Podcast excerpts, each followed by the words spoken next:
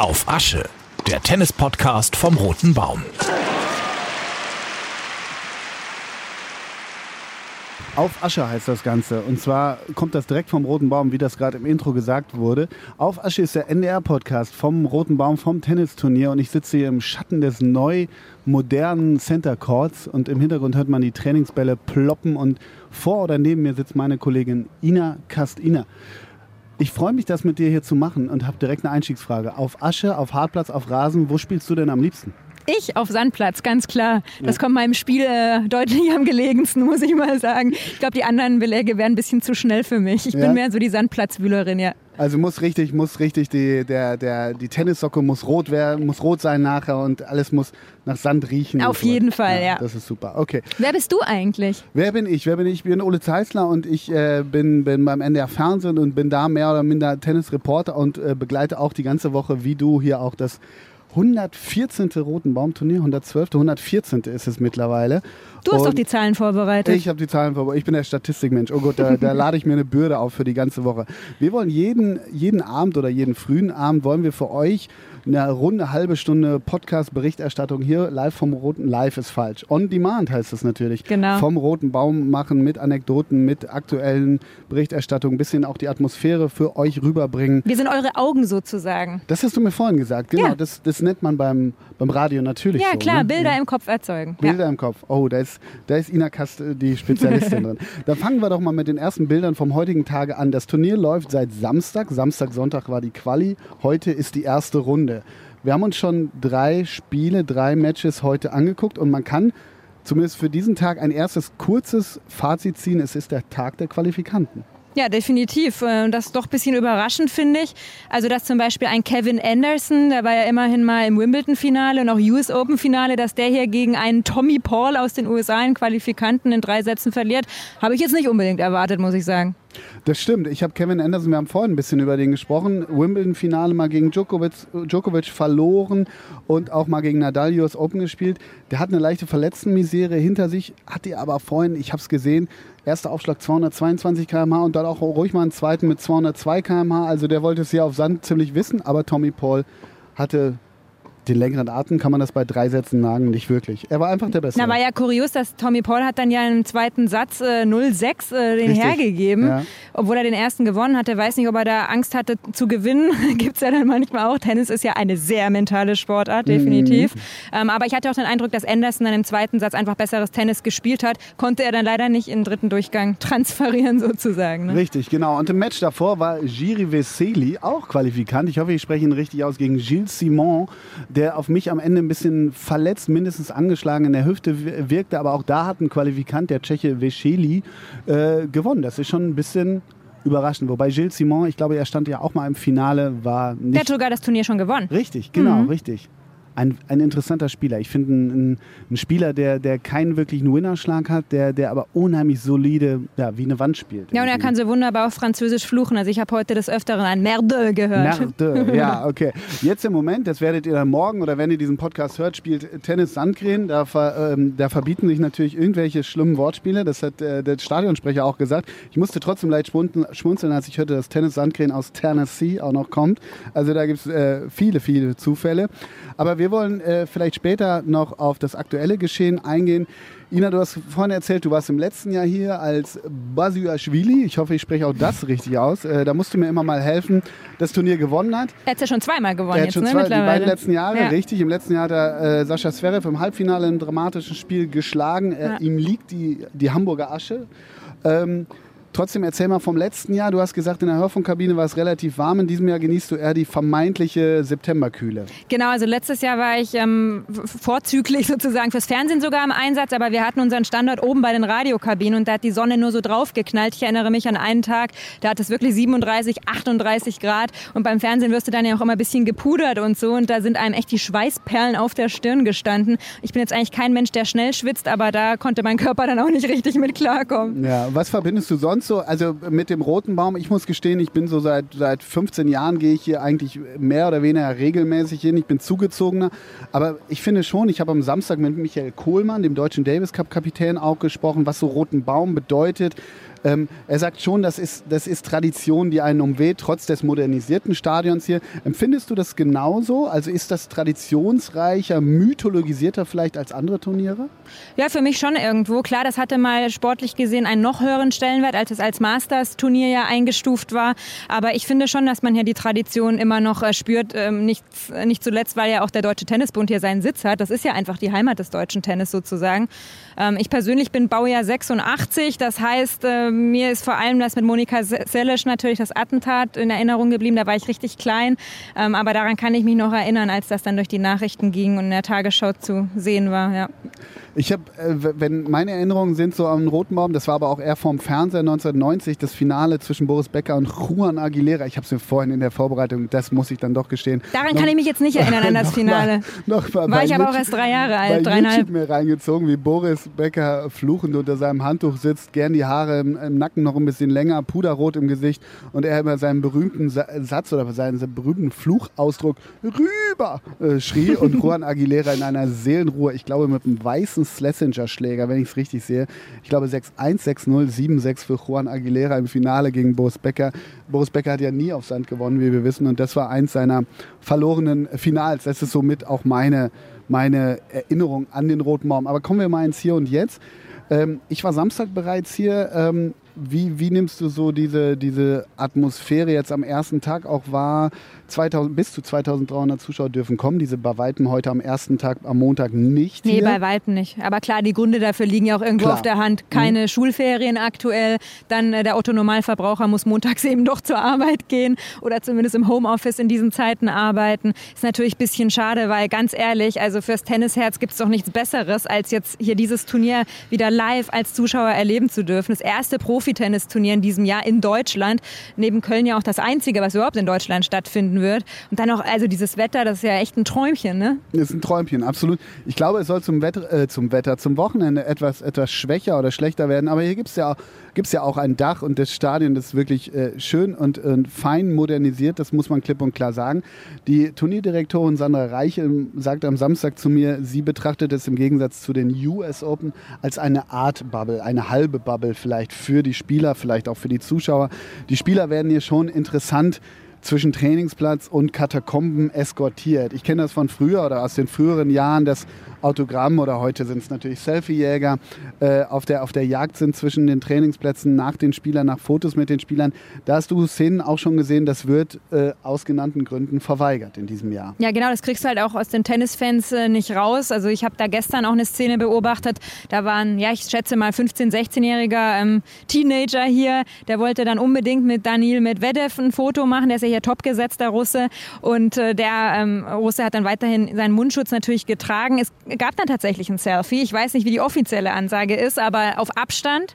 Ähm, das kriegst du einfach nicht so ganz raus, glaube ich, aus den Tennisfans. Oh, wenn, wenn der oder die Fanin das äh, Bild jetzt bei Instagram postet, gibt es zwar eine Disqualifikation für. Da müssten für wir mal Frau Reichel fragen, ja, ne? Von der Turnierveranstaltung. Was, was, dann passiert. Da gab es ja schon die diversesten Fälle im, im Profisport, wenn man was in so Social Media postet, was nicht wirklich erlaubt ist. Aber ich glaube nicht, dass es soweit ist. Trotzdem ist es natürlich eine eine strange Atmosphäre, keine Frage. Ich habe das Ähnliche gesehen beim Vorjahressieger Basiuashvili. Bis zum Wochenende kann ich den Namen. Der ging ohne Mundschutz hier kurz ein paar Schritte und da wollte ein Fan auch ein, ich vermute ein Selfie und dann hat der Manager, Trainer, was auch immer, direkt gesagt, no, no, no und dann äh, ist er auch von dann geflüchtet. Äh, Frau Reichel sagte auch noch am, am Samstag, dass, dass es eine richtige Bubble im Grand Elysée gibt, also das ja. Hotel hier an der, an der Alster, hier in der Nähe des des Turniergeländes und die Spieler werden von dort immer eskortiert, immer nur zwei im, im, im, im Fahrzeug. Natürlich und es gibt auch kein Maske. Buffet im Hotel, ne? genau. ne? das hat Philipp mhm. Kohlschreiber uns ja Aha. erzählt.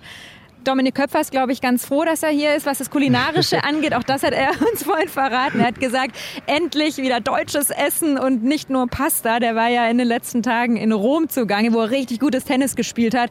Aber zu essen war es dann halt doch ein bisschen einseitig, glaube ich, mit italienischer Pasta. Genau, genau. Ja, ich glaube, weiß nicht, ob er hier irgendwie Matthias oder was auf irgendwas sich gefreut hat. Aber es war ein ganz interessantes Gespräch. Wir haben ihn gerade ges gesprochen. Er spielt noch nicht morgen. Er spielt erst am Mittwoch. Nee, er spielt doch nee, er morgen. Er spielt doch morgen, aber darf nicht auf dem Center Court ran. Ja, Tut mir ein Genau. bisschen leid für ihn, Mensch. Ja, ich dachte auch, wenn ich einen Satz gegen Djokovic gewinnen würde, würde ich auch im Center Court äh, spielen wollen. Ja, und er hat noch nie in Hamburg gespielt, aber hat er ja Hamburg-Bezug. Genau. Hat uns das ja vorhin verraten. Das Ja. wusste ich auch alles noch Nee, nicht. dass nicht. seine Mutter in Hamburg aufgewachsen Genau. Mhm. ist oder zumindest zehn Jahre hier gelebt hat und dass sein Opa sich zu Weihnachten jedes Jahr Karten für das Tennisturnier am Hamburger Roten Baum gewünscht hat. Und dann wurde er gefragt, ob er selber denn als Kind dann auch hier mal war, war er dann wiederum nicht. Das ist auch wieder ein bisschen interessant, die Tatsache. Ja, aber ich komme ja fast aus derselben Ecke wie Dominik Köpfer, nämlich aus dem südbadischen Teil am Fuße des Schwarzwaldes. Also- Villingen, Schwenningen Ja, ich komme, ja, ich komme jetzt nicht aus Villingen, Okay. genau, sondern aus äh, Konstanz oder Konstanz, wie wir sagen. Mhm. Ähm, aber das ist schon ein weiter Weg. Kann ich mir schon vorstellen, dass die Familie Köpfer dann vielleicht dann nicht äh, in den Julimonaten hochgefahren ist. Und es kommt ja noch hinzu, ich habe gerade den Juli angesprochen, normalerweise findet das Turnier ja im Juli statt. Mhm. Und da haben wir nämlich in Baden-Württemberg noch keine Sommerferien gehabt. Ah, jetzt habe ich es, jetzt habe ich es. Okay, dann muss ich dich natürlich fragen, wenn, weil auf Dominik Köpfer würde ich gern äh, mit dir zu sprechen kommen, weil er natürlich ähm, ein tolles Turnier in Rom gespielt hat. Wie wir gerade sagten, er hat einen Satz gegen Novak Djokovic äh, geholt. Er sagte auch gerade, worauf er stolz ist, ist auf diesen Satzgewinn. Und er hat Djokovic mal kurz ein bisschen sauer gemacht. Ich glaube, das ist schon, äh, das, das muss man erstmal schaffen. Ne? Genugtuung. Ja, genau. Das war natürlich ein toller Erfolg. Er ist in die, ins Viertelfinale ist er in Rom gekommen, richtig, Genau. als Qualifikant. Und, Und steht jetzt damit, glaube ich, unter den Top 60 auch in der Genau, Weltrangliste. Er hat einen ordentlichen Schub nochmal gemacht. Er war ja letztes Jahr bei den US Open schon richtig gut. Ne? Da hat er schon ähm, für Furore gesorgt, für seine Verhältnisse. Und ähm, ja, ich freue mich für ihn, dass die Karriere jetzt wirklich deutlich äh, Fahrt aufgenommen hat, trotz Corona-Pandemie in diesem Jahr. Ja, er ist auch top, also der, der drittbeste deutsche Spieler äh, dementsprechend. Hat Kohli jetzt überholt, ne? ja, Kohlschreiber. Ja, ja, genau, genau, hat er. Ich, ich muss ganz ehrlich gestehen, dass ich Dominik Köpfer nicht so richtig bisher auf dem Zettel hatte. Aber ähm, ich fand es ganz interessant, was er gerade erzählte. Er spielt zum ersten Mal hier. Er spielt jetzt gegen den Japaner. Da musst du mir mal wieder helfen. Yoshi. Nishioka heißt der Gute, genau. Genau, gegen den spielt er morgen. Das, das dürfte, dürfte er schaffen. Ich habe auch mit Michael Kohlmann gesprochen. Michael Kohlmann hat auch eine Kolumne hier im, im Hamburger Abendblatt und der sagt, er sei eben auch sehr gespannt auf den Auftritt äh, von Dominik Köpfer. Du hast ihn ein, zwei Mal gesprochen und auch gesehen. Was ist er so für ein Spielertyp? Oder ich kann auch anders fragen, was, was spielt man in Konstanz für ein Tennis, wenn die beide daherkommen? In Villingen vielmehr, Ja, okay. genau. Ähm, kennst du seinen Spitznamen? Das sagt nämlich eigentlich schon alles. Nein, Pitbull. Pitbull. Ah Ja. ja. lässt ein bisschen auf seine Statur auch Rückschlüsse Ja, ziehen und von seiner so typ Art. Thomas Muster oder wie? Ja, er lässt einfach nie nach. Der kämpft wie ein ähm, Besessener um jeden Ball. Das äh, ja ganz toll. Ist so ein Arbeiter, ne? Mhm. Also ist jetzt keiner, der hier ähm, äh, von sich aus immer voll in die Offensive geht oder so. Der ackert ganz viel. Mhm. Und ähm, ja, also ich finde das. Ich gucke mir das gerne an, auf jeden Fall. Ja. Ich habe ihn letztes Jahr in Wimbledon gesprochen, da hat er überraschend die erste Runde überstanden. Mhm. Da hatte ich ihn zum ersten Mal überhaupt so richtig auf dem Zettel. Da kam nur wegen eines ähm, Turniersieges bei einem äh, Challenger überhaupt äh, zu Wimbledon, also zu der Ehre, dass er in der ersten Runde von Wimbledon ähm, da antreten darf. Und als er dann diese erste Runde überstanden hat, war ich bei ihm auch im Interview und äh, der war einfach total überwältigt und man hat richtig gemerkt, wie viel Spaß der daran hat auch. Und ähm, der hat eine ganz ungewöhnliche Karriere jetzt eigentlich hingelegt. Er kommt ja eigentlich vom College-Tennis. Ja. Er ist Wahlamerikaner, lebt schon lange in Florida, hat da ganz viel übers College-Tennis gespielt und jetzt also den Sprung wirklich auf die ATP-Tour geschafft. Er sagte vorhin, ich glaube in New Orleans hat er auch eine Weile gelebt oder auch gespielt und da sagte er, ähm, dass, dass sie immer massive Probleme die Amerikaner mit seinem Namen hätten. Die haben das, weil er schreibt sich, das ist ja richtig, er schreibt sich nämlich mit OE. Genau, auch im Deutschen mit OE, Genau, nicht mit genau. Ö. Und dann haben die, haben die Amerikaner wohl mal Korapfa oder sowas gesagt. Also Okay. die mussten sich lange dran gewöhnen, weil sie das Ö ja natürlich auch nicht können, kennen. Aber das Ö gibt es im Namen Dominik Köpfer. Ist Auch dann einfacher für die Einreise, wenn im Personalausweis nicht Ja, das Ö steht. Ja, genau, genau. Einreise in den USA ist sowieso ganz einfach. Aber das ist ein anderes Thema. Aber von dem erwarten wir uns, äh, ja, was heißt viel, aber wie gesagt, Dom, äh, Michael Kohlmann sagte auch, dass er, dass er gespannt ist auf den ersten Auftritt von, äh, von Köpfer hier, hier in Hamburg. Er hat auch die einfachste Aufgabe meiner Meinung nach jetzt von den Mhm. Zumindest in der Deutschen, ne? von den Runde, genau ne? in der Mhm. ersten Runde von den vier Deutschen, die am Start sind. Also die anderen haben da schon, bisschen, glaube ich, einfach stärkere Gegner vor der Brust. Ja, wo wir bei den Deutschen sind, gehen wir die mal durch. Also bevor wir vielleicht zu, zu den wirklichen totalen Top-Favoriten noch später kommen. Was, was meinst du? Weil Philipp Kohlschreiber, wir haben vorhin drüber gesprochen, 2002 erster Auftritt, können wir gleich noch was zu sagen. Aber äh, Kohlschreiber spielt gegen Fonini. Das wird morgen sein, sagtest du in der Ansetzung. Genau. Was erwartest du äh, von dem Match und was glaubst du, Kohlschreiber, ich glaube 16. Auftritt hier in Hamburg, kann der noch was reißen? Tja, das hängt immer so ein bisschen davon ab, in welcher Laune sich der gute Herr Fonini befindet. Also das hat man auch beim Masters-Turnier in Rom ist ja wieder immer gesehen. Die geilste, ne? Ja, da ist halt so eine tickende Zeitbombe manchmal. Ne? Apropos Bombe, letztes Jahr in Wimbledon, ja Rieseneklat, da hat er ja bei einem Match auf Italienisch geflucht und hat gesagt, er wünschte, dass jemand eine Bombe auf die Anlage von Richtig, Wimbledon stimmt, wirft. stimmt. Hat er, glaube ich, 30.000 Euro umgerechnet Strafe aufgebrummt Ja, bekommen. ja. Völlig zu Recht. Ja. Ja. weiß man nie. Ich glaube, es wird auf jeden Fall viel Entertainment geben Mhm. bei diesem Match. Die spielen am Abend morgen, ist das richtig? Nee, das ist das letzte oder was hatten wir? Nee, nee am Abend ist Medvedev. Am Nee, Abend ziemlich in der Mitte des Tages Genau, sozusagen richtig. morgen, genau. Okay, Kohlschreiber hat auf jeden Fall eine schwere Aufgabe. Dann kommen wir zum nächsten. Yannick Hanfmann. Hanfmann. Ich habe vorhin seinen Gegner hier unten trainieren sehen. Geil Moffis. Absolut. Also der Akrobat, wenn man so will. Ne? Das, das kann man, glaube ich, glaub ich, so sagen. Er hat vorhin auch, ich habe das so beobachtet, er hat mit seinem Trainer hier anderthalb Stunden über Kopfbälle nur, nur gemacht und am Ende die letzte halbe Stunde ist einfach nur noch gesprungen bei Mhm. Ja, da gibt es viele. Showschläge dann auch. genau, ne? genau. Aber Gael Monfils, der hat noch Probleme auf Sand, also mit diesem Wechsel einfach dann auch, glaube ich. Wobei, ne, US Open hat er ja gar nicht gespielt, ne, Monfils, ne. Aber trotzdem, also in Rom hat er mich nicht überzeugt. Weißt du, gegen wen er verloren hat in Rom? Schwierig, ne? Über den haben wir gerade gesprochen, Dominik Köpfer. Das Ach war der ja, erste Top-Ten-Sieg ja. Von Dominik äh, stimmt, Köpfer. stimmt. Eben gegen diesen Gael Monfils, also echt tolle Leistung von Köpfer. Und bei Monfils, ja, keine Ahnung, ob er sich jetzt berappelt hat und in einer besseren Form ist. Aber äh, klar, er ist ja der klare Favorit gegen Hanfmann, Ja, keine Frage. Hanfmann, Hanfmann mit einer Wildcard im, im Turnier. Und dann kommen wir zum, zum vierten und letzten, aber zum zumindest ranglistentechnisch besten. Jan-Lennart Struff spielt morgen gegen Karin Katschanov. Ja. Ja, Jan-Lennart äh, Struff hat ähm, in Rom erste Runde raus, im Doppel auch relativ früh raus. Ja, und in, bei den US Open kann man schon fast sagen, wie immer gegen Novak Djokovic raus. Also wie bei den Australian Open auch in der ersten Runde. Da hätte er mal ein bisschen Pech mit dem Joker. Aber ja, Struffi, die Nummer 1 nach Zverevs Absage, also deutsche Nummer 1. Was, was glaubst du? Kann der hier auf Sand? Ich finde, der wirkt ja immer so, ist eigentlich ein klassischer Hartplatz, wenn nicht der Genau, Rasenspieler. würde man ja nicht denken. Aber sein Richtig? bestes Grand Slam-Resultat Genau. bislang sind die French Open letztes Jahr. Ähm, und da ist er bis ins Viertelfinale gekommen. Also ich traue ihm hier schon zu, dass er gut performt. Ja, ja, die Frau, Frau Reichel ist ganz begeistert vom Struffi, wie sie, wie sie immer in ihrem, ist das Wiener Schmäh? Zumindest Österreichisch spricht sie, ne? Struffi, ja, ja, klar. genau, Österreicherin genau. Ja, mit Leib und Seele. Genau. Und, äh, aber schweres, schweres Erstrundenlos, wenn man so will. Ja, Ne? schon undankbar. Aber ich glaube einfach, dass ähm, Struffi, jetzt sind wir schon wieder bei den Spitznamen, Ja, Journalisten genau, machen genau. sich mit den Ja, Spielern gemein. richtig, richtig. Jan-Lennart Struff. ähm, Herr Struff. Herr Struff, genau. Der hat natürlich auch jetzt den Vorteil, dass sein kleiner Sohn und seine ähm, Lebensgefährtin ja auch hier in Hamburg vor Ort sind, die übrigens auch nach den Hygieneregeln hier ähm, natürlich leben müssen.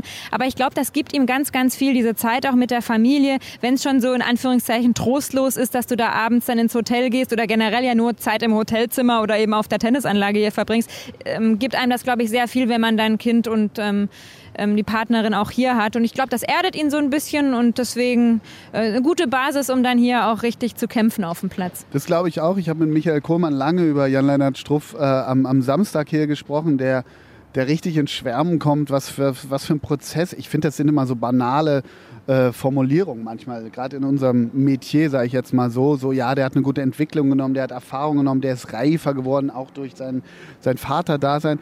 Trotzdem, ich habe mich länger mit Jan-Lennart Struff dann beschäftigt, bei ihm ohne dass ich das bei anderen äh, entwerten will, aber das wirkt tatsächlich so. Und er gilt ja als relativer Spätstarter dementsprechend, ne? hat spät erst seinen ersten Weltranglistenpunkt geholt und hat eigentlich erst relativ spät an sich geglaubt, weil er wirklich über sich selber sagt, ich habe weniger Talent als andere, muss dafür umso härter arbeiten. Das sagt er über sich selber. Das ist schon auch eine, ich will mal sagen, harte Aussage zu sich selbst. Ne? Aber halt auch ein sehr bodenständiger Typ, so ein Sauerländer, sehr großer Borussia Dortmund-Fan und nicht FC Bayern-Fan. Da kann man jetzt mal Rückschlüsse ziehen. Nein, das war jetzt Ja. wieder ein Seitenhieb an die Bayern-Fans. Ähm, wirklich angenehmer Typ ähm, und ich freue mich für ihn. Jetzt ist er in den Top 30. Ne? Die hat er jetzt Mhm. ja geknackt. Also kann sich sehen lassen. Kann sich sehen lassen, völlig richtig.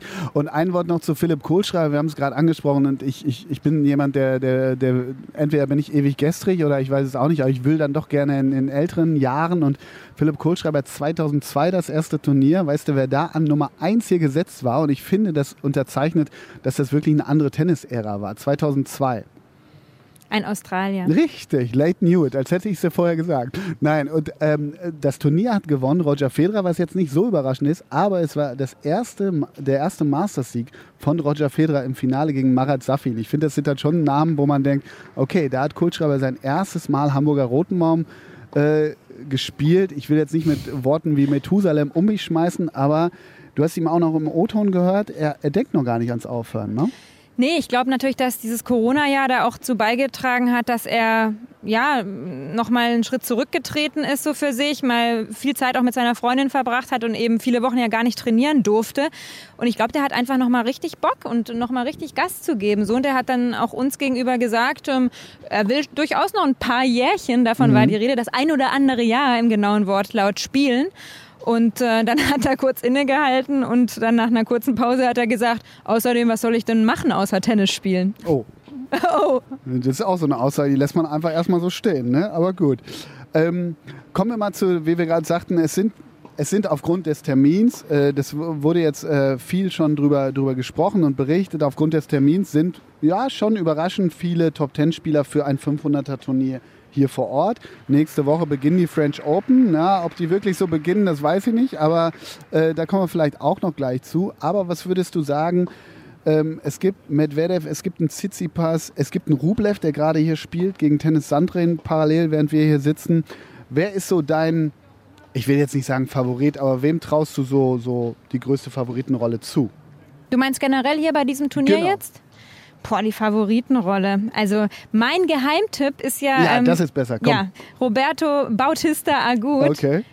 Der, äh, weiß nicht, das ist so ein ganz solider, der wenige Fehler macht. Ähm, hat zwar viel auch immer auf Hartplatz gespielt, klar, aber ich traue dem hier einiges zu, muss ich sagen. Ja. Also ich glaube jetzt zum Beispiel nicht, dass der topgesetzte Daniel Medvedev hier gewinnt, aber das ist nur so ein, so ein Gefühl.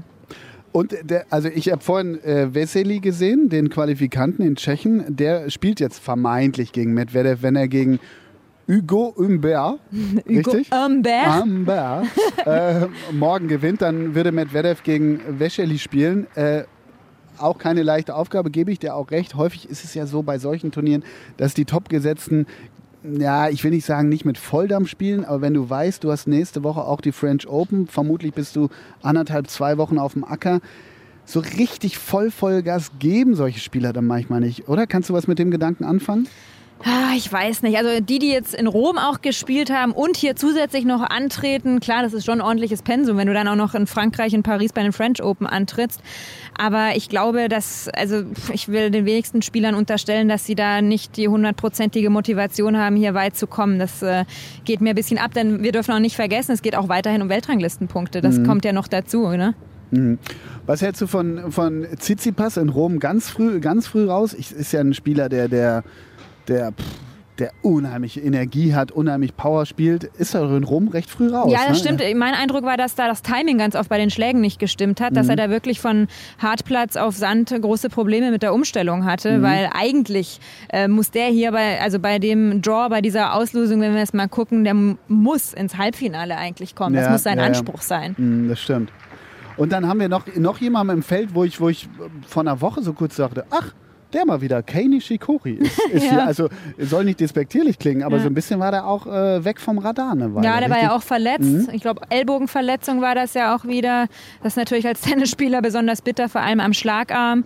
Ähm, aber ja, der ist auch hier, was die japanischen Journalisten natürlich sehr freut, die da auch sehr interessiert sind. Also das Hamburger Rotenbaumturnier wird auch in Japan. Ähm, darüber wird berichtet. Ja, ja, ja, ja, das stimmt. Das hat man ja auch wirklich auf der, auf der Anlage schon gesehen. Trotzdem, wie wir schon vorhin sagten, ist, ist natürlich an so einem Montag noch nicht so, so, so allzu viel los.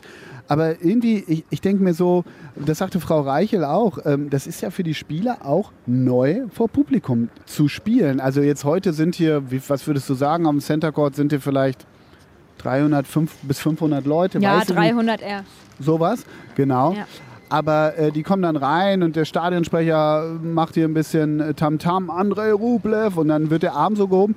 Ich glaube, dass allein die ersten Resonanzen aus dem Publikum wiederkommen. Das muss ja auch irgendwie ein neues Gefühl sicher sein. Wieder ne? die neue Normalität. Das ist Ja. schon interessant dieses Jahr. Ne? Ich war im, im Januar war ich noch bei den Australian Open in Melbourne dabei. Ne? Hast Quali gespielt? Volle Hütte. Ja klar, leider nicht über die Quali hinausgekommen. Ja, genau. Nee, aber wenn ich da zurückdenke, dann auch an, an das Halbfinale oder an das Finale, wie voll da die Hütte war. Mhm. So viele Fans und dann eben der, der Shutdown, Lockdown, wie auch immer man das nennen mag. Mhm. Äh, Für die Spieler ging gar nichts. Dann kamen sie zurück auf die Tour mit Geisterspielen. Daran musstest du dich dann erstmal gewöhnen. Und jetzt ist wieder neue Umgewöhnungsphase. Also das ist mental schon nicht so einfach glaube ich, als Profisportler. Nee. Aber ganz ehrlich, ich glaube, letztlich ist es dann egal, ob da 300 Zuschauer sind oder ob da 2000 Zuschauer sind. Es wird geklatscht nach den Ballwechseln. Das ist jetzt wieder das Novum sozusagen. Und gerade für die ähm, vier deutschen Spieler, das macht natürlich was aus, wenn du vor Heimpublikum spielst. So oder so, da bin ich mir sicher. Ja, ich stelle mir trotzdem, habe mir so die Frage gestellt, ähm, wenn man so den Vergleich sieht, weil es jetzt aber im Fußball auch ähnlich ist, dass, dass teilweise äh, wenige Zuschauer rein dürfen. Ich will das jetzt gar nicht äh, zur Disposition stellen, nur ob, bei, ob beim Tennis, glaubst du, dass beim Tennis äh, Zuschauer ähnlich viel oder weniger ausmachen als beim Fußball? Definitiv, ne? Ob es weniger ausmacht, Ja. sagst du? Weil es gibt ja, äh, nehmen wir mal so die alten Davis Cup Schlachten, nehmen wir mal jetzt außen vor. Ja. So ein klassisches, klassisches Match hier, Rublev gegen Sandgren oder auch, auch morgen.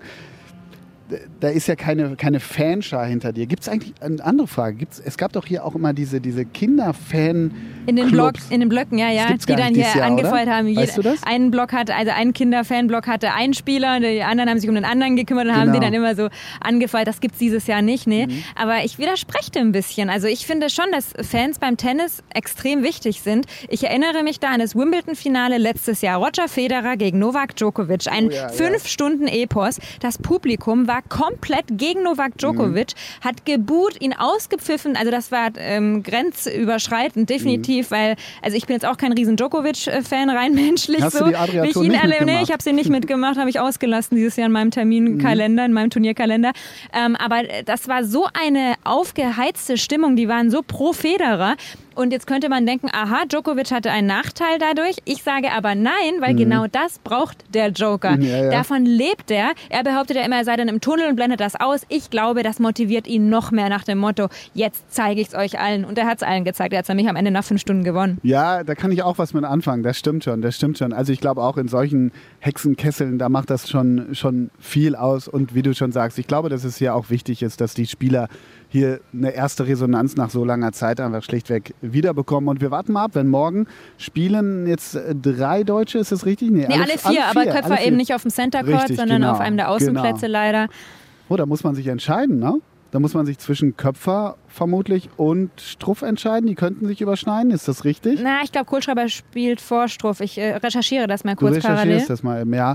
Aber das wird ein, der Tag der Deutschen, oh Gott, wie das klingt. Aber ist es ein bisschen morgen und wir hoffen trotzdem natürlich, dass irgendwie, sagen wir mal, mindestens zwei die, die erste Runde überstehen. Ich, ich gebe dir recht, dass Philipp Kohlschreiber gegen Fonini, das, das wird ein interessantes Ding. Während übrigens heute die, die Abendsession, kann man das so nennen, spielen Kevin Krawitz und Andreas Mies äh, ihren ersten Auftritt hier, hier ähm, in Hamburg. Ne? Ja, auch erstmals wieder vor Fans und dann noch Richtig. vor Heimfans, ne? Ja, French Open-Sieger aus dem letzten Jahr, ne? Genau, ja. ja, Die beiden spielen hier gleich auch. Was haben wir noch diese Woche so vor? Wir, wir, wir hoffen, den einen oder anderen Gesprächsgast für euch äh, zu bekommen. Wir, wir sind, sind offen für, für Resonanz, offen für Fragen natürlich, das, das ohnehin. Und wollen euch eigentlich jeden frühen Abend bis Abend hier vom Hamburger Roten Baum ein kleines Roundup geben, über Themen sprechen, natürlich auch die aktuellen na, ich sag mal, Geschehnisse oder Erfahrungen mit dem ersten Turnier mit Zuschauern auch schildern.